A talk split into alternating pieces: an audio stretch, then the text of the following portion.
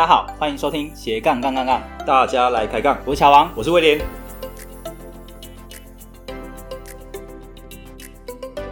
这个节目主要是分享斜杠人的大小事。我们希望透过不同斜杠人的访谈经验，让杠粉们获得更多的斜杠灵感，不再被单一职业、单一收入给绑架，进而获得更自由的斜杠人生。毕竟人生只有一次，为什么不斜杠呢？节目的一开始，一样先来念一位杠粉的留言。这位杠粉是宛如，他在加入斜杠人交流区 FB 社团时有留言，提到自己为什么想要加入这个社团。他说，想要借由社团了解，看看自己是不是有不同于正职的可能性，也替自己开启斜杠人的人生。好，非常谢谢宛如的留言。我觉得创立这个斜杠人交流区 FB 社团之后呢，确实帮很多人看到不一样的斜杠世界。也让大家不只是听我们讲话，还有机会在社团跟我们以及其他的斜杠人交流互动。如果你还没有加入这个社团呢，欢迎搜寻斜杠人交流区，就可以找到我们的私密社团喽。其实你还记得吗？上一集你的学姐 CP，她放弃了证交所这个工作稳定的一个呃薪水嘛？那出来创业来做面膜和保养品，哎，其实我真的蛮佩服的哎。对啊，我觉得人在安逸的生活中还愿意跳出舒适圈。说真的啊，其实蛮需要有勇气的。其实我突然想到，我还有一位大学同学，他也是很有勇气跳出来创业。而且我后来发现，你们同学是不是都已经都在创业？我是 我怎么觉得反而反而没创业是少数啊？好，那他是做什么方面的呢？哦，他原本跟我一样是台大经济系，那后来到伦敦政经学院经济所念书，毕业之后到花旗银行担任储备干部。哎，乔王，我记得伦敦政经学院其实，在台湾蛮多名人哦，甚至是政治人物都在这一所学校毕业的嘛，对不对？对，对啊，就很常听到，嗯、对啊，所以，哎，但是这样听起来，你这位同学他的整个职业好像跟你蛮像的，哎。对啊，就是经济系背景嘛，然后又到银行当储备干部，就是后来。有前半段跟我蛮像，后面还就不像了。对，只是只是他的时区比较快啦。他他对他是美东，他时区比较快。对，他比我还快辞职创业啦。他在二零一四年就创办了亲子餐厅，成立一年半就开了三家店哦，甚至还有开到香港去哦。嗯，二零一七年他又成立了气球公司，被号称是气球界的 LV 哦。那些该不会是那个那家叫什么？Oberlin 哇哦，果然就是这一家。哎呦，你知道哦？对对，略懂略懂。对啊，其实很多知名的艺人都是他们的活动贵宾，不止在台北开店，连香港啊、温哥华都有据点。哇，哎，那乔王说真的，他在二零一四到二零一七才短短几年时间就做了两个事业了，哎，怎么那么厉害？嗯，对啊，我还蛮佩服他。可是我太久没跟他联络啊，也知道他蛮忙的，所以。脸书知道他发展的还不错，可是都还没有机会跟他见面聊天。哎，那我们这一次不是说要见面聊天吗？呃，可是因为疫情的关系，最后还是没有办法见面聊天。对啊，对啊，这样很安全。啊、嗯，呃，不过至少可以在线上啊，请他跟大家分享他的传奇故事。哇哦！好，这一集呢，我们预计会分享到几个话题。第一个，为什么没有小孩却想要做亲子餐厅？第二个。如何从金融背景跨界到餐厅经营，又跨界到气球设计呢？第三个，如何在这么短的时间之内成立这么多家亲子餐厅，还有气球公司的据点？那又如何吸引到明星共襄盛举？接下来就让我们热烈欢迎大树先生的家以及 Oberlin 公司的创办人吴昭平。嗨，大家好，我是吴昭平。Hello，昭平。嗨。呃，我跟昭平，我跟我们刚才聊了一下，大概。从零八年到现在，十十三年没见了。对啊，十几年没见了。哇，对对对，我们那时候还有一起在打桌球啊，就是我们那时候在戏桌。对对对，被电得很惨。对啊，听说乔乔王那时候是一方霸主，对啊，我们都被电脚的。屁啦，超平你也蛮厉害的，好吗？对，他们有的时候我左手让左手让你左手。那昭平其实，在那时候算是我们的风云人物吧。哎呦，怎么说？蛮厉害的。不要乱帮我吹牛了。啊，你真的，真的，真的。客气，客气。英雄不提当年勇，不对。对啊，对啊，就就让我们聊一下这样。对，先先那个一开始他们去好好叙旧一下。对对对对，十三年。其实我也是算蛮久没有真的见面，然后中间也。蛮久没联络，可是我就是在呃脸书上啊，就时不时会看到招聘，或者是在新闻上，然后看到招聘报章杂志。对对对对对，像我只能透过报章杂志来认识招聘。对，啊，今天好不容易特别邀请到，听小王听说一年前就预约了嘛，对不对？就 booking 了嘛。差不多昨天了，昨天 booking 的。哦，昨昨天还有延哇，那看得出来友情真的蛮对，蛮 support 的。招聘，你是我第一个邀请的大学同学，真的假的？真的真的真的，没错。对啊，这这是蛮可惜，今天没有办法直接实体见面啊。那我觉得线上聊也是蛮好的。那我们刚才有测试，希望待会不会累个啦。对，希望应该是还好。今天远距可能有一点点，在请大家多包涵。没错，没错。那我知道招聘后来就是呃毕业，然后再去念去国外念书嘛。念完之后是到花旗当 MA 嘛，储备干部。对。那你 MA 储备干部做多久啊？大概三年多的时间。哎、哦，其实花旗的 MA 储备干部还蛮难进去的诶。哎，你也是储备干部嘛？你是外商储备干部吗？我本土储备干部，还是会有一个不一样？因为我们是念经济系，然后我后来研究所也是念经济相关的，所以呃，对我们这种领域来说，呃，除了走学术之外，金融业就是呃很主流的一个选择。首选嘛，哦，就那时候一回来就都是从储备干部开始这样子。嗯，那你后来是什么原因让你？放弃了这么高薪高职位的储备干部，好高薪还好啦，跟现在比啊，跟现在比还好，对不对？对，咱们可以分享一下，说那时候是怎样的机缘，还是说有怎样的什么火花，让你就是说，哎，想要自己出来跳出来做，然后啊，为什么又后来又选的是，譬如说像是大树亲子餐厅这一块？对啊，我们想要可能了解一下。其实那时候金融业真的蛮稳定的，然后。我后来在迄今，坦白说，我做的蛮喜欢的，呃，蛮喜欢的原因是因为我的老板很照顾我，嗯、就是我们是真的很像朋友，对，呃，朋友的意思就是说我们真的下班会一起走回家，一起去买一起喝酒，这样，对，就是真的一起喝酒这样。真的假的？一起把妹。对，所以 所以呃，在金融业来说，说你老板跟你很好，其实是你在公司里会相对舒适很多了。嗯、所以坦白说，那时候对我我其实做的还算蛮开心的。嗯、然后迄今也算我的第一志愿吧，在 MA 分发的时候。嗯、对，嗯，后来会有，所以我是因为有这个念头，所以才才辞职。那你怎么会有？做亲子餐厅的念头呢？对啊，因为感觉完全搭不上边呢。因为那因为那时候招聘还没有小孩嘛，那时候也还没有小孩嘛，现在也没有了。对，还是你其实外面有一个？对，这真的蛮奇怪，有点对啊，有点阴错阳差。那时候去了几个呃儿童游乐场，刚好是朋友的小孩等等的，然后以前都没有接触过这一块，因为我自己没有小朋友。去了之后发现说，我呃这一块在当时其实蛮制式的。呃，变化性比较少，嗯、所以这事情就有点激起我的兴趣了。嗯、因为我觉得台湾补习教育啊这类的都很多啦，对啊，像我跟乔王，我我想以前我们都是这种读书挂的，所以从小一直读书补习、考试学才艺等等的这方面发展很多。那我就觉得玩好像真的比较少一点点。呃，我自己到长大也是，你说我们的兴趣到底是什么等等的这样，所以那时候是一个这样子的出发点。嗯，那可是呃，你虽然有接触到朋友的小孩，然后你可能也有觉得亲子餐厅好像现市场上没有那么的丰富，但是是什么契机让你真的下定决心要来做亲子餐厅？因为知道跟想要去做这一块，嗯、应该还是有蛮大的差距。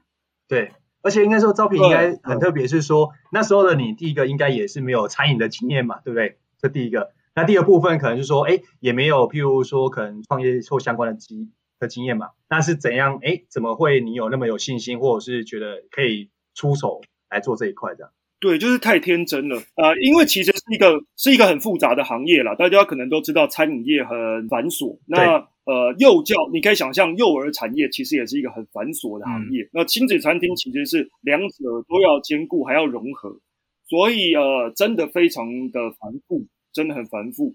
那我当时有这个 idea 之后，就开始在想这个 model。那后来想到的是，呃，因为台湾人或者亚洲人来说好了，我们做什么聚会都是吃啊，就是迎新也吃，送旧也吃，呃，就是以自以吃为一个中心在做集合，呃，所以才想出了这个 business model。那真的愿意或真的下定决心做，呃，那时候有两个巧合的契机，一个是我就开始呃慢慢的看一些租的房子吧，就可能说，哎，有没有看到喜欢的场地啊？有没有看到适合的啊？等等。对，但是没有，嗯，因为我那时候也还在花旗工作，所以。等于是利用下班时间偷偷去看了，还有一点点上班时间了，看租的房子，偷偷在看这些房子。哦、oh,，OK，对，看看五九一啊这样子。你看的租的房子是指开店要用的房子，嗯、还是说你要住的？对，开店要用的房子。哦，对，哦，所以那时候还没离职前，就是其实有在。有在可能规划这一块就对了，应该这样。完蛋了，要被花钱了，整个都用上班时间在做这个事情。哎哎，完了完了，好了，没有啊，你去了解一下，你做迄金的嘛，那个了解一下市场。对啊，租赁市场，产业产业租赁公司的了解产业。对，呃，所以一个契机是慢慢找，然后刚好有找到一个我自己很喜欢的，就是我第一家店的样子的一个店面，这是第一个契机。然后第二个契机是我那时候找到我的一个好朋友，他是做过。呃，开店相关经验的，嗯、包括像餐饮啊、呃，撞球场啊等等的，所以他有很好的实务经验。所以那时候对我来说也是蛮巧合的，我有这个想法，然后刚好找到一个喜欢的场地，又可以找到一个喜欢喜欢的 partner，、嗯、所以凑在一起之后，我就下定决心跟老板提离职了，这样。哇哇！那你怎么会这么肯定说你离职来做这件事情是没问题的？就没想太多，就是太天真，就没想太多，太天真，所以有时候需要冲动。对对，乔瓦人生很多事都需要冲动。呃，我觉得那时候对啊，年纪也比较轻，那时候我大概二十七八岁，八岁左右，二十七八。然后那时候想的就是说，其实就算失败了半年，很快就会知道了，那就在。再回到金融业，或想办法再找到其他工作，所以那时候想想的是说，机会成本啦，或者相对失败的成本都没有这么的高，嗯、就觉得可以试一试。你们那时候就两个人创业嘛？对，对。那后来是我看起来还蛮顺遂的啊，就是短短的时间之内就一直扩店，一直扩店，是什么样的原因可以让你这么顺？对啊，我记得在三年内扩了不知道三四间嘛，对不对？对，呃，这种速度上，呃。不不一定啦，就有很多，我觉得跟每个人的性格有关系吧。像有些人，呃，一一一做那成了之后，会想要扩个几百几千店，就一年内要展出一百家店的，这种也很常见。这样子，那也有很直人的，可能还要二三十年守住一家店啊，等等的，我觉得都有这样子。嗯、跟风险趋避跟性格，我觉得还是有很大的关系。这样子，对，我们讲不说风险承担。嗯你是比较 risk averse 的，还是这不一定？风险看起来，我我自己的 case，我我自己的 case 会觉得想要一些新鲜的东西，所以我自己在展店的时候，通常是找不同的城市，然后如果可以不同国家更好。呃，对我来说是、嗯、除了展店的目的之外，也增加我自己的一些其他经验。嗯，因为像招聘，你不只是在台湾展店，你还有到香港去展店。那为什么会想要到香港，而不是其他国家，或者是干脆就是台湾的？对啊，店可能譬如说台中啊，或者是高雄啊，那为什么直接跳到香港？对啊，蛮特别的。对，嗯，所以这就像我刚刚讲的，其实大部分人在建议我在生意上的建议的时候，都会觉得你在台中、台北有点了，其实应该是继续在这边再生根，或者往新竹等等，它才有规模经济。然后你同一个总部，呃，我觉得从生意的角度来说，完全是真的是这样子，没错。但是。在这里面，我就掺杂了我自己私人的私心吧。呃，我就会想要到不同的城市去看看，然后不同城市去尝试。因为如果回到台北、台中做，其实它就是一个复制。对，那确实有机会让我可能可以赚到更多钱等等的。但是那个经验其实是一样的事情在复制。嗯，那我自己会希望，如果都要开店了，我也可以收获到一点东西。那那时候就一心想要选择其他的国家，而选择香港最大的原因是因为。我们台北的店那时候忽然莫名其妙多了很多香港的客人，嗯，呃，让我来说，对我来说很吃惊，因为我们做的其实是内需市场，对，不太像伴手礼啊，或者像鼎泰丰国际客为主，外国观光客，然后所以我们就是，对，我们就会研究说，哎，奇怪，为什么我们这样子的内需产业会有这么多香港的客人？那研究之后就发现，因为香港真的地狭人稠，那另外他们的政府的公共设施没有做的像。台湾啊，或者我们说欧洲国家来的这么好，所以他们对这块的需求其实是很强大的。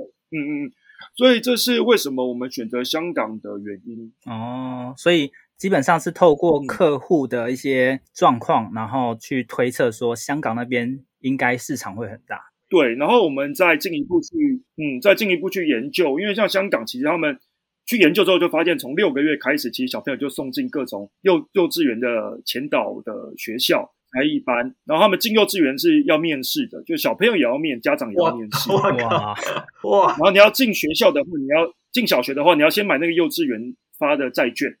然后你买了债券，只是拿到门票，也不一定进得去。就这些故事，总之就是说，香港其实对幼儿教育这一块是，呃，你说疯狂也好，或者说他们很愿意投入也好，所以呃，其实是比台湾更更投入的吧。所以对我们这种做。幼儿产业来说是一个很好发挥的地方，嗯，因为它那边资源相对资源的投注量是很大的，对不对？应该这样讲。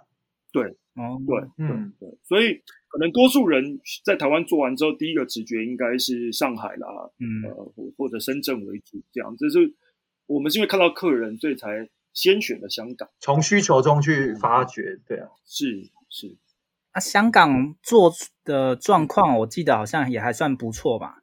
嗯。香港的状况其实比我们台湾状况还更好，所以，呃，就如同我刚刚讲前面讲的，当然也是我们真的去做了测试之后才发现，他们对小朋友的这一块的重视程度真的非常非常的高。嗯，对。那平均的香港家庭，一个家庭都会配一到两个，他们叫帮手姐姐，就像我们的菲佣这样子。哦，那个是对他们来说是很普遍的配备，标配的，对，很标配，就不见得说你要很有钱，但是因为他们外劳本劳的薪资有脱钩，然后开放的政策也比较庞大等等，嗯，呃，所以相对他们对于带小朋友去亲子餐厅啦，或者我刚刚提到学才艺呀，上各式各样的课程等等，都是很开放的态度。所以我们进去的时候，香港其实没有类似的亲子餐厅，但是。我们也不需要教育市场，他们很快就可以接受这样子的产品出现在市场上，所以我们反而香港的呃那时候爆发的程度是比台湾还要强。哦，哇！那你觉得像台湾的亲子餐厅跟你现在开的亲子餐厅有什么不一样？嗯、因为其实，在台湾你也算是做的算不错的，比你比他们在呃更成功的点在哪边啊？市场的。你说我跟其他的亲子餐厅市场差异化在哪？对，或辨辨辨识度，对，主要是哪一块？嗯，呃，其实蛮不容易的。我刚开始做的时候，台湾的市场其实没有什么亲子餐厅啊，所以当然相对我们作为先进市场者就会比较好操作。但后来这几年下来，我们做了七八年了，所以其实也有很多呃同一形态的同业出现，呃，确实会越来越难做出市场区隔。那我们自己在做的事情，就是希望在软体上做出深化，因为硬体上大家看到的啊，球池也好或沙池也好，它是比较容易被复制的。嗯，但是在软体上，我觉得是比较困难的。呃，我举例来说，我们店里呃随时都备免费的尿布各种 size，呃，儿童剪刀，然后我们的教育训练中，呃，员工你拿给他一个。奶瓶，他会直接问你说：“你是要几度 C？你要几度的水？然后加到一百五十 CC 好不好？等等的。”所以，我营造的是整个软体的氛围，是希望可以对亲子来说很友善的。那那个就超越了，只是像我们小时候去游儿童游乐场这样子的状况。所以，孩子的家长他带着小孩去那边，其实是可以更放心的，因为人员的训练上，你都已经呃都已经妥善的教育过。嗯，对啊。呃，有时候我们在想说，家长为什么来这样子的一个地方？你说只是要为了小朋友放电等等的，其实去公园或者很多亲子馆等等也都可以。呃，到头来回到他们的需求，其实是因为呃氛围上的影响。这个氛围意思是说，他们如果带小朋友去外面的餐厅，小朋友吵啊、哭啊、摔碗啊等等的，呃，家长不是不会处理，但是隔壁桌转头看你一眼，哇，就很难过了啊。所以他们其实。追求的是这样子的氛围，觉得都是同业的。其其实回到回过头来，像我们去喝酒，都是跟朋友喝酒。为什么会有什么都是上班族去的酒吧，都是大学生去的夜店？其实是一样的意思。你你到头来都是喝一样的酒，为什么有区别？是是这个氛围带给你的归属感跟让你放松的感觉。所以回到亲子餐厅也是，我们希望带给家长的，或家长在那边感受到的是，他这边可以很放松，他就骂管教小孩，叫小孩去旁边罚站，常常在发生，也都无所谓。对，没有人会 judge 你，你想骂你就骂。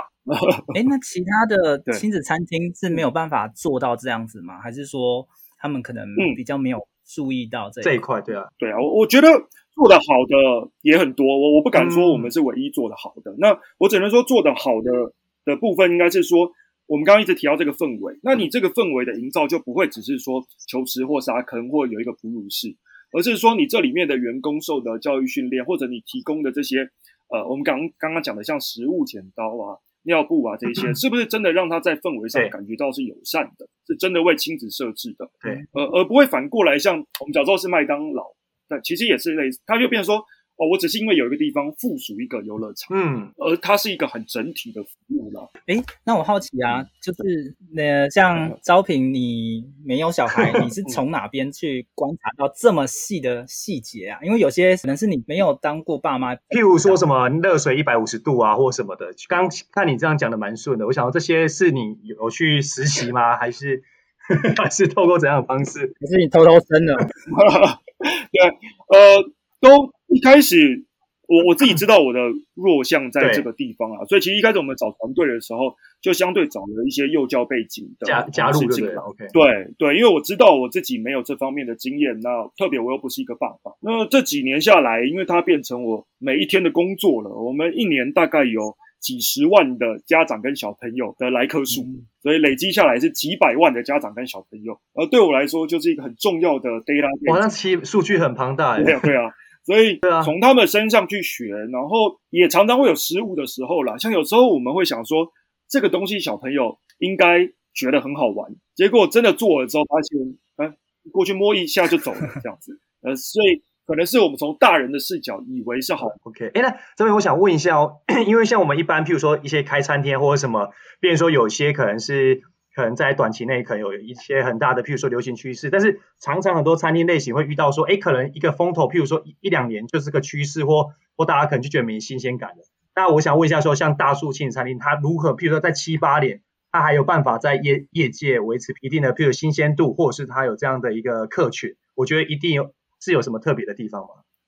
呃，我完全同意，就是说，像台北的餐饮，可能两三年就是一个 cycle。那所以我们在这方面也也得花很多心思，一直做各种更新。我我举几个例子啊，像我们在餐点上来说，我们除了自己更换菜单之外，我们会跟像点点心合作，然后一阵子可能会跟杜小月合作。哦，所以你来的时候，你吃到的餐点其实是各式各样的。对对对，嗯嗯嗯，然后。呃，软体上也是，比方说我们刚跟企鹅家族合作，那是一个呃卡通企鹅家族卡通，哦，一个主题这样，对不对？对对对，所以也必须在这些软体上做比较多的变化吧。所以招平亲子餐厅做了二零一四到二零七年就，然后中间你二在二零一七年的时候，你又成立了欧普伦气球公司，那这个又是什么因缘巧合之下呢？又蹦出这一个事业体，对，呃，对，呃，我我倒觉得创业有一个很有趣的地方，就是一旦你开始做了第一个之后，你就会开始有很多 idea 在脑中跑。我不知道乔王像威廉你们会不会，嗯，就开始跟以前上班的时候比较不一样，就觉得哎，这个好像也可以做，这个好像也可以做这样子。嗯、那可是九成都不会做，九成还要评估可行性。对对对对对，但那时候气球这个也也蛮巧的，就在那个时候，呃，我我。心理上有点觉得大树这个事情对我来说有一点点在复制了，有、嗯、没有那么激起我的兴奋感了？嗯，对，在那个时间点，我觉得好玩的程度下降了。然后，呃，我记得那时候我刚好人在香港，我就觉得，哎，我很想要做这个事情。呃，哎，讲起来跟之前大树的故事有点像。我那时候就在什么都没有状况下，我就寄给陈平一个提案。那可是我那个提案其实是空的，就是我。我自己用手绘的，其实我也没有产品，我也没有设计，什么都没有。然后我想说，成品如果愿意给我柜位，我就做；他如果不愿意给我，就算了。那没有想到，刚好成品那时候，呃，就回复我，他愿意给我一个柜位，然后是一楼的柜位，我就觉得哇，那 OK 哦，是一个 sign 可以开始。可是你提案跟大树餐，就是大树先生家亲子餐厅是没有任何关系的，对吧？那时候提这个，对，那是对怎么样？对，那时候。什么情况让你会想要跟？怎么想到气气球？想要气球？气球这对啊，成品气球这一个。呃呃，想到气球这一块，再回到源头是，这是我一个真的很常买的东西。就是这个气球的话，就是我真的在买，我从高中就一直买。哎，我我不晓得你们高中有参加什么社团那种戏剧社、英语戏剧社、英语戏剧社。哎，感觉用不太到。那我知道高中很喜欢送气球，party 啊 party 啊，就是可能朋友生日嘛，生日啊，或者什么一些聚会啊，或者是一些。比如说野餐或什么才会，对对对。我们那时候就有很多那种社庆，然后我就真的都会买气球送给所以我就是一直都有在买。还是送给谁？没有学姐毕业嘛，对不对？学姐毕业送到出，送到那老板都认识。OK，不好意思啊，我们今天有点累。OK OK，大家多多体谅一下。没事没事啊，呃，想想法上是一直在买气球，但是气球都没有一个好，好像不够满足我心目中想要的样子吧。那呃，如果我们用花来比喻的话，我们小时候的话，买花也都是像在那些花店买，比方说，你就进去说我要十支百合，然后满天星，他就帮你抽一把等等的。那后来我们长大之后，就慢慢看到有一些像 CN Flower 啊、文华苑啊，就开始贩卖它的设计的品牌等等的。嗯，对，气球呃的花束品牌。那在气球中，我们想做的事情是一样的。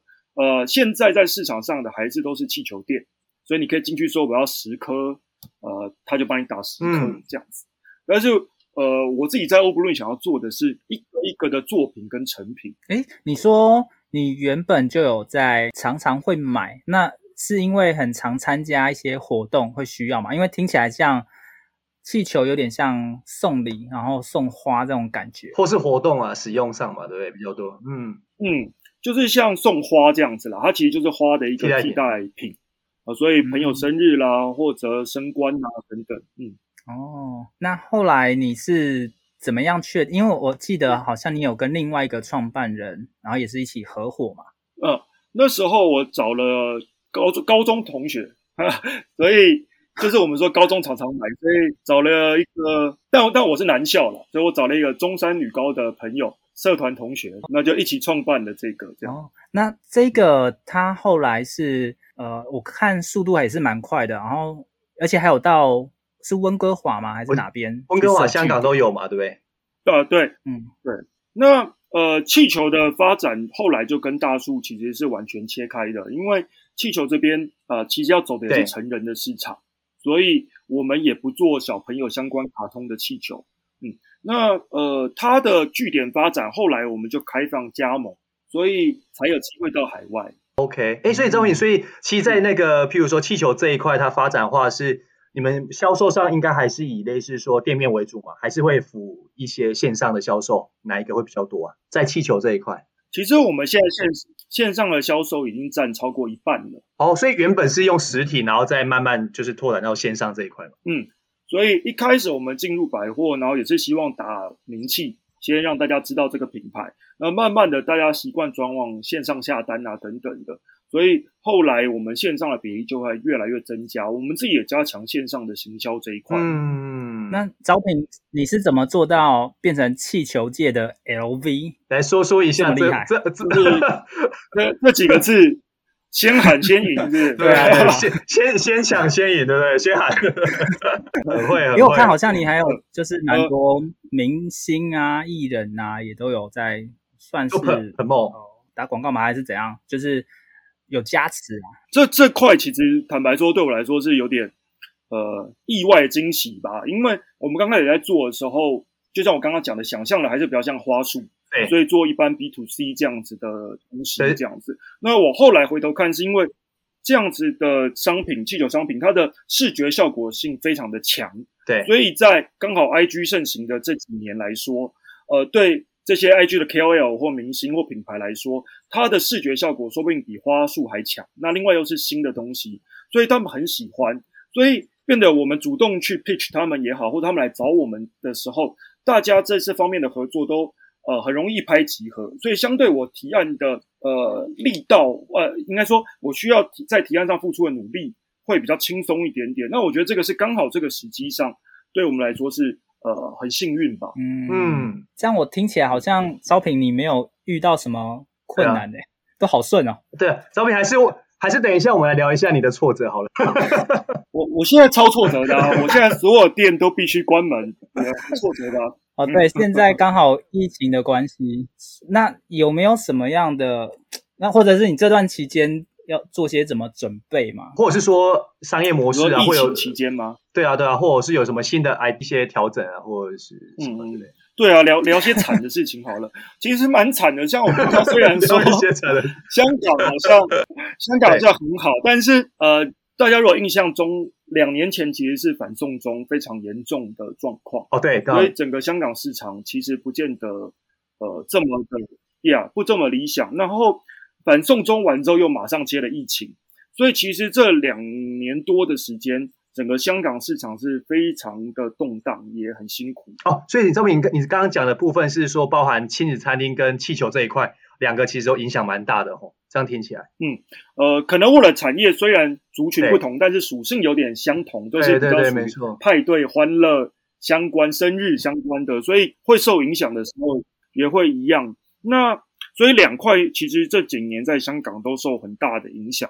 那你说做什么调整？坦白说，我也至今没有非常好的方法。但是在过程中，我们不断能做的就是调整，像贩卖线上的玩具啊，嗯、然后我们还在香港卖台湾的小吃零食，哦、做台湾的市集等等的。嗯嗯，我我相信现在台湾餐厅也都在做类似的事情，就是其实我猜。营业额也都不会好了，就做外带或什么之类的。但是想办法在这个状况下多一点是一点的生存。因为其实我们原本在录这个节目的下个礼拜，原本招聘也是要飞到香港去，他、啊、现在也不行，对，也不行出去了。对啊，呃，其实香港经历了一整，我刚刚讲一两年的动荡之后，其实在今年终于回稳，然后呃回到一个很好的状况，因为他们也有疫苗，所以原本刚刚乔王讲的，我就要飞去香港了这样子。嗯，就只有谁知道香港好不容易好了，台湾就 就就糟了这样子，所以创业也没什么好的啦，各位听众。也不是一路都顺。等下那个什么，对啊，这样平衡一下，平衡一下，讲一下。对对对。OK，哎，那那那个那赵平，我想问一下，就是说，那像他们，因为我们其实听众很多都是属于算是一般，可能是上班。那变成说，如果说他们后续可能像你一样开餐厅或者是一些创业的部分，那你觉得会？赞成说，可能像有些人会赞成先斜杠，然后觉得做有一阵子还不错，然后再挑出来自己做呢，就是创业，还是说就是有一派说法是说，我就直接可能 all in 做创业，那这样也比较不会后顾之忧。就你过去的经验，你对这个部分有什么一些建议啊，或者是看法呢？然后分享给我们大家。我自己觉得是要 all in 诶，我觉得蛮难的。呃，我我自己的经验，我觉得创业是对你全方位能力的考验。对，乔王，你看，我猜。那你没有猜猜测了一下，是不是？乔王，你输了。乔，我猜对了，乔王猜错了。那我我们上一集来宾也是跟你一样的想法，跟你一样的说法。对啊，我觉得看产业也是了，看产业也是。你们上一集怎么样？上一集是保养品相关的，对，它是自创品牌啦，所以他说法也跟你一模一样。呃，all in。可能我的产业又都是开店，所以开店的话，其实那真的停不下来，就是每天从早到晚这样。那我有听过你们也有一些其他的分享者是写，比方说文章啊、价值变现这种的，或或许就可以比较坚持。你看我真的有在听吗？有有有有有，太感谢了，很会很会，有做功课有做功课，呃，赶快证明一下。所以像招平讲的啊，就是这种开店类的话，基本上都还是必须全职啊。我自己的经验啦，我这个真的没办法代表所有人，但我觉得开店是一个呃停没办法停的事情，你。从早到晚，然后每一天、每一天、每一天一直开。我所有开店的朋友都有一个类似的感觉，它就是一个轮子，完全没办法停下来这样子。那或许有其他的业别是你可以中断一下、中断一下的，但我们这样的业别，我觉得很困难。那你的客数、呃，客人的单、呃，店里的状况是随时会进来的。Okay. 可是像，就算你现在是呃，比如说亲子餐厅的老板，那你要在发展另外一条杠的时候。这个时候其实是比较有可能的，因为你已经算是 运筹帷幄的等级了。对了，呃，我可能有一个团队可以协助我了，这样。那，但我觉得这很实际，就是可能我有我信赖的同事可以帮我顾好本来的东西，所以我其实是有一段时间可以全职投入到下一个产业的。而且比较特别是你的这几个经历都。不太相关，就是从金融跳到餐厅，嗯、又跳到气球气球时尚界。对对，对于一般人来说，要跨到这么大是很难的啊！你是怎么做到的？对啊，嗯，是不是在什么时间管理或时间管理大师？哇，讲出重点，讲出重点。呃，我我但回头看会觉得这几个产业差距都很大。但我在选择或做了当下的时候，还是比较从这是一个我有兴趣跟我会觉得兴奋的的产业开始挑选起，这样。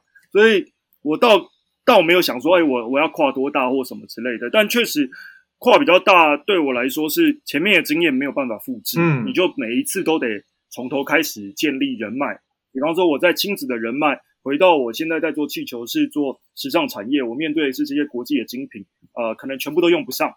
但是，呃，就可能自己心态上要调整一下，说，哎，不能在那边已经可能是比较轻松的状态了，但到新的产业又得再从头来。嗯。但如果是觉得自己会觉得兴奋的工作的话，我觉得这个从头来你就比较不会觉得累。对，所以其实我觉得招聘还有一点就是他会跟对的人合作吧，因为透过对的人合作的话，你有一些不懂的地方，你就有办法去克服。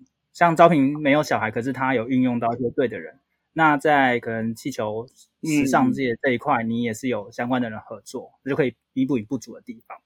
嗯嗯嗯嗯嗯嗯，是是，我觉得呃有好的 partner 或者呃有时候不见得是 partner，比如你有找到一个好的同事，然后对的同事，这个确实是很重要。嗯，诶，那我另外一个好奇就是说，像有些人他可能也是会去找一些合作伙伴。但是他找到合作伙伴不见得这么的顺遂，有可能哎，刚开始好朋友创业，然后后来就变好朋友，在真的在一起工作的时候，撕破脸或者对，对，你都没有遇到这样的问题吗？或者说有什么样的建议可以提供给？就创业的时候，像这一块合伙的部分，这个真的是一个很困难的问题。但但我的 case 比较特别，是因为呃，我都占了绝大多数的的股份。所以招聘算是执行比较多，就是基本上你算是 CEO 的角色嘛。嗯，对。然后其实我一开始我的 partner 也有跟我提过这个事情，我我觉得也蛮有蛮有道理的啦。就是一开始我有邀请他说，哎，你要不要股份多一点点啊？等等的这样子。然后他有跟我提说，那这样子的话，他觉得我们两个在意见不合的时候，他也不会想要让我等等的。但是如果我们的股份有很大幅的悬殊的差距的时候，那他可能会觉得，啊，算了，反正这个你你大股你讲，但到时候你你扛这样子，听起来是有点荒谬，但是它确实可以比较快加速这个决策的流程，因为呃，商业的决策很多其实真的没有对错，嗯、你你就是你要怎么说都好，但是做下去才知道，但是做得快的决策是有帮助的。呃，我自己的 case 中比较是这样子，那当然我自己的这种 case 有有当然有它的坏处，比方说我的现金水位或者我的。呃，风险的承承受程度就会影响我公司的发展速度。嗯，但是会比较解决 partner 意见的问题。OK，其实像我们在录节目之前呢，我跟威廉有稍微讨论一下，就说这个资金的部分到底是怎么去运用的？对，因为我知道在比如报道上有写说，哎，你刚开始先把前几年的存款拿来投入嘛，然后又。借一些贷款嘛，那后续呢？因为其实你开那么多的店，这些资金要怎么去分配？应该说，招聘除了就是说，像一般，比如说听众如果说想要这样去做创业或者什么，除了像刚刚乔王讲的，比如说资金之外嘛，那第二部分是说，那在风险控管上你有什么建议？对，因为我相相信现在那么大可能事业体的资金控管也是一个很重要的。嗯嗯嗯。呃，我想先从如果选择一个创业项目的资金来聊起好了。呃，我觉得可以选择。比方说，像我有两个不同的生意，以气球来说，它就是轻资产的创业项目。那我觉得，对于一些如果资金不见得这么多的听众来说，它也是一个很好的切入点。那所谓轻资产，就是说它可能很多呃材料来自进口啦，或者小量生产啦，那它需要的点柜位或者店面也没有这么大，嗯、人事也没有这么多，那也大量可以透过网络销售，那它就是一个蛮好的轻投入的选择的项目。那如果以大树啊或者餐饮来说，其实投入都蛮高的，大家可能都有点概念。你光加盟一个饮料店，对，大概就要两三百万。对，没错。那更何况像我们这种呃大树，大概都在两百平左右。那这种大平数需要的资金当然也比较多，所以我觉得大家可以先依照自己呃口袋的深度等等的去考量这一开始的事情。那呃，再来就是创业之后展店啊这些的现金控管，我自己现在做法多数还是等我存够了开下一间的钱的时候我才涨，嗯，所以我还是比较偏保守的在做。那有很多原因了，这包括了大家如果呃有去借过钱，大概就知道说。银行对于成立前三年的公司其实是不太借的，嗯，比较不友善。对你的类别啊等等的，不见得这么好借到资金。所以我自己的 case 其实都到了，我应该是到第四还第五年之后才开始有跟银行做借贷的往来，呃，作为展店。那前面我都是属于赚了呃再开，赚了再开。哎，我其实还蛮佩服招聘，因为招聘是做企业金融出身的，那。一般来说，你越了解企业它的风险，或者说资金前面几年是借不到的话，你要自己跳出来去创业是更困难的。然后我认识大部分的银行员也会比较个性上比较保守一点啦。那在这一块的话，以人生职涯部分有没有一些想要给杠粉们建议的，因为我弟弟昨天刚刚博士毕业，所以我我有一个很深的感感触。恭喜恭喜，先先恭喜一下，先恭喜一下，谢谢威廉。那以哥哥的角度跟弟弟讲，或跟类似有有什么感触？嗯，我我觉得现在因为斜杠很盛行，或或者我们这样的创业很盛行，那呃会比较容易在你相对年轻的时候就有机会上很多呃报章媒体啊等等的，然后。呃，上 YouTube 吧，或者上 Podcast 这么说吧，就是我我确实啊，比方说我二十七八岁的时候，我可能又上了商周，然后那时候我就觉得哇，呃，成就解锁类似这样，然后呃，短暂的金额，短暂短暂的金额看起来也会比较高，就是说比起上班的人等等的。但是如如果把它拉成一个我们工作到六十五岁或七十岁的 career path 来说，呃，我我在前面有这样子的。我自己觉得解锁的部分，嗯、但是我的 business model 可以活多久？比方说，它可以再做十年吗？那我到四十岁、四十五岁之后，我是不是得有另外一个 business idea 继续做？呃，撇开我是不是财富自由，但如果我是喜欢工作的人，我还是得继续工作的话，大概是这个样子。那相对的，有一些行业，比方说像过去我跟乔王在金融业，或者我说我弟弟刚 PhD 毕业，呃，他们在前面三十五岁以前，可能都会看我们这些创业的同学，觉得。哇，相对他们，就算当助理教授，可能也才、嗯、呃，不见得是非常的多钱，然后必须花很多时间在学术啊、呃。但但是他的 career path 可能可以一路做到五六十岁、六七十岁，然后他的呃学术的成就的光辉期可能会在五六十岁之后是累积上去的。嗯，所以。我现在到中年之后，中中年过三十五之后，过三十五岁，我们都是大师，三个都变中年，我们都是，我们都是。我我反而会觉得，呃，不不见得像这种稳定的，我们说金融业的，或者像呃这种教职行业的，或者他以前我们就会觉得比较不喜欢，好像我不想要一辈子做一样的事情。我我现在反而会觉得，它是一个不同的 career path 的选择。然后我我觉得有时候我看到比较年轻的创业者会。比较希望很快在三十岁前看到很很闪耀的结果，这样。但我现在反过来看，我倒觉得未必要做这样子的选择。嗯，我觉得其实招聘有提到 career path，就是不同的人他做的选择会不一样。有些看起来跑很快，但是后面不一定。那有时候是看起来跑很慢，但是相对来说比较稳，然后可能也可以达到他的重点。那最重要应该还是看说你自己未来想要达到什么样的地步嘛。像招聘应该就是不太想要说，诶，可能二十年后、三十年后哦，还是一样的呃上班族的生涯。那看起来你还蛮喜欢挑战自己的，包含你在创业的时候，亲子餐厅不喜欢都待在台湾，还跑去香港，然后亲子餐厅做的不错，哎，又跑去做气球。所以一直在不断的挑战自己，呃，比较怕无聊吧。哎，招平，会不会你到五十岁再练一个 PhD 好了，再练一个啊？我我昨天看我弟毕业的时候，我就真的很很有这个念头，就觉得真的假的，很很想要念。哎，其实我要跟杠粉们讲一下一个秘密，其实像招聘之前在大学的时候，我印象中你的成绩也都算还蛮不错的，所以他其实算是又会念书又会玩的。没有没有夸张夸张，低调低调。好啊，那我们节目呢都会送给我们听众，也就是杠粉一句话。那你有没有什么样想要跟杠粉们说的呢？或是说你过去的一些感触啊，或者是一些体验这样？我觉得还是找到一个你喜欢做的事情，再开始创业，呃，而不要为了创业而去找一个你想要做的事情。嗯，没错，嗯，这个还蛮重要的，因为很多人可能听了我们的节目，会觉得好，那我就赶快发展斜杠，好，我就要赶快跟着创业。但是他们不知道自己为什么要斜杠，不知道为什么要自己要创业的时候，你很容易就会迷失方向。就算你创很多业或就是做很多斜杠，都不是你喜欢的，就算成就再好，你可能都还是觉得没有那么开心。嗯，是完全同意。Okay, okay. 嗯，好，那其实我们现在也大概聊了快要五十分钟左右，五十五十分钟。招聘有没有什么是希望说，哎、嗯，听众听完之后，呃，可以快速记得，或者是说。啊、呃，你是很想要传达的一些理念啊、概念，可以帮我们简单归纳一下。好 啊，希望大家快速记得，就是如果你有小孩的话，记得要带到大树先生的家。哦，对，那这边这边我们先进广告，要 要收费，要收费。等会我会把钱汇汇给各位，没问题，没问题。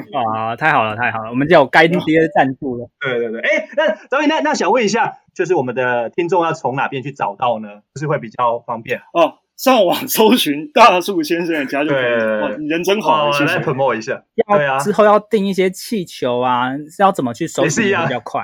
会不会这段到时候全部剪掉？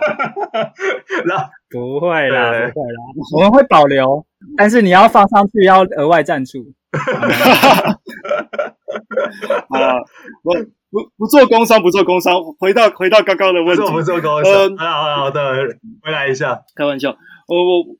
我我觉得，呃，创业是一个很全方面检视你的人的状况。比方说，嗯，以我自己来说，呃，我要决定说，财务的是我熟悉的，但设计呢，拿一个 logo 给你看，你觉得怎么样？店里放的音乐、吃的食物，然后在小智，呃，上 Facebook 的文宣，你到底熟不熟？所以，它非常全面的检视你的能力。那我们每一个人都不是完美的，所以一定会有很多弱项的地方。比方说，我一直到了。很后来才知道，原来我的美感跟设计是不好的，但以前我以为我是好的。不会，所以当我以为我是好的时候，我就会一直指挥我的设计师，跟我会一直靠我自己的想法在选。但当我得知是不好的时候，我才会真的放手，然后补足这方面的人才。嗯、所以，呃，或许大家都可以试着在这个过程中认识自己，然后得到自己知道自己的强项跟弱项，对你的创业或呃。店面也好，我觉得都会有很大的帮助。OK，而且其实我刚才听到的啊，还有一个就是说，要不要全职创业，还是你是要不离职创业？就是有提到说要看产业啦。那基本上开店的话，你就是要全职投入，比较会成功，嗯、成功几率会比较高一些。嗯，对，我的经验的话，就建议大家如果要开店，还是全职。嗯，啊，刚才还有提到一个轻资产跟重资产的概念。看你的口袋深度，要去做一些决定。嗯，是。哎，谢谢，帮我做整理。啊，另外还有一个就是，就是 Career Path 每一个行业都有自己的一个，算是一个里程碑啦。那就是看大家怎么去做选择。对啊，跑得快的不见得之后也跑得快。啊、那跑得慢的话，哎，或许也有他呃未来可以想要达到的。这边我可以补充一下，因为这个就是好像像前阵子大家很流行讲说，其实每个人都有自己合适的时区啦。嗯，那其实每一个时区快或慢，其实也没有说对错。那活在当下，然后自己时区才是比较舒服。没错，没错。好啊，那今天蛮开心，嗯，虽然我们没有办法实体见面，但是十三年之后的同学会也是蛮窝心的，对吧？还第一次开在线上，对不对？对啊，线上同学会。哎，那乔王，你觉得招聘，或者是招聘，你觉得乔王，你们，你觉得你你们两个有变吗？跟当时大学的时候？我觉得好像还好哎。哎呦，招聘也看起来 OK。你你那时候，你那时候有有留一些胡子吗？好像胡子是因为这几天都完全没出门，平常不是这样子的吧？你这样应该不会吧？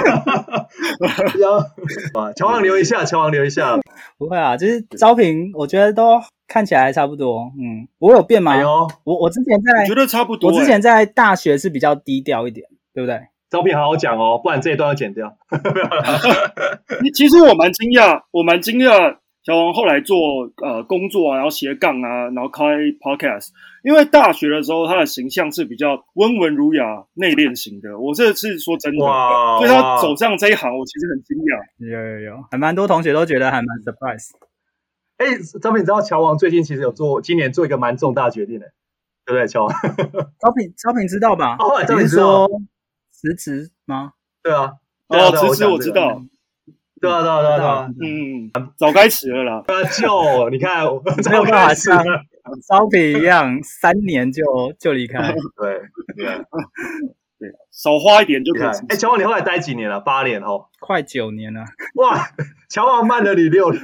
不会，你后来是怎么样让你下定决心要终于要离职啊？我觉得一个是我有到一个地步了，然后觉得好像已经没有什么成长的空间了。了解。因为我觉得越慢越难走，哎，对，而且我也对已经拖了三到四年做，我觉得好像一直停顿，没有什么成长的工作了。乔乔王想了八年，因为我觉得过五年，过五年的都很难走，就是你会因为你的机会成本越来越高，然后你可能薪水也会被垫上去，特别是金融业，我觉得很难。所以我我觉得招聘也算早一点走也是 OK 的，心脏比较大。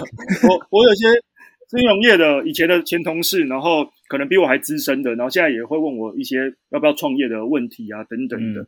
然后他们面临很大的问题，都是机会成本真的太高了，因为薪水已经被垫得太高了。因为金融业其实 overpay 嘛，那你拿到一般市场上真的会很困难。嗯，嗯对啊，所以我也是一直很纠结，要放弃的还蛮多的。不会啊，不会啊，放弃到现在感觉如何？可以啊，我觉得现在还蛮自由的感觉。对，我在访问他，我们另外再访问他。那那我们后面我们会再剪另外一集啦，好不好？对，乔王的那个回忆录。对啊，因为我真的很好奇。我们先把它做个结尾，待会还可以再聊一下。好，好，我们先结尾，我们这边结尾。OK，今天蛮谢谢招平带来这么精彩的分享。那我相信杠粉们听完之后呢，对于你的人生应该也会有一些不一样的一个启发。那不管你是要发展斜杠还是要创业，然后都尽量去想好自己的 career path 是怎么样。谢谢大家收听今天的斜杠杠杠杠，大家来开杠。我是小王，我是威廉，我是招平，我们下期见，拜拜。听完这期节目后，你觉得哪一个部分对你有帮助，或者印象最深刻呢？欢迎你在 YouTube 频道下方留言告诉我们，并且分享这集节目给你需要的朋友喽。还有，请大家记得追踪一下斜杠杠杠杠的 IG，我们会把这一集的精华重点以及来宾送给大家的一句话整理之后放在上面，帮助大家快速复习。IG 搜寻。斜杠杠杠杠就能找到喽。如果你也想要发展斜杠，我们在脸书上有个私密社团，你只要在脸书搜寻斜杠人交流区，就可以免费加入这个社团，和大家一起交流更多的斜杠大小事喽。如果觉得这一集的节目不错，也欢迎在 Apple Podcast 订阅以及五星吹捧，或者在斜杠杠杠杠的 YouTube 频道订阅、按赞、追踪，并且开启小铃铛喽。我看你们在 OK OK，自己想办法，给我们自己录就好，自己录就 OK OK。我们我们听众很 freestyle 的。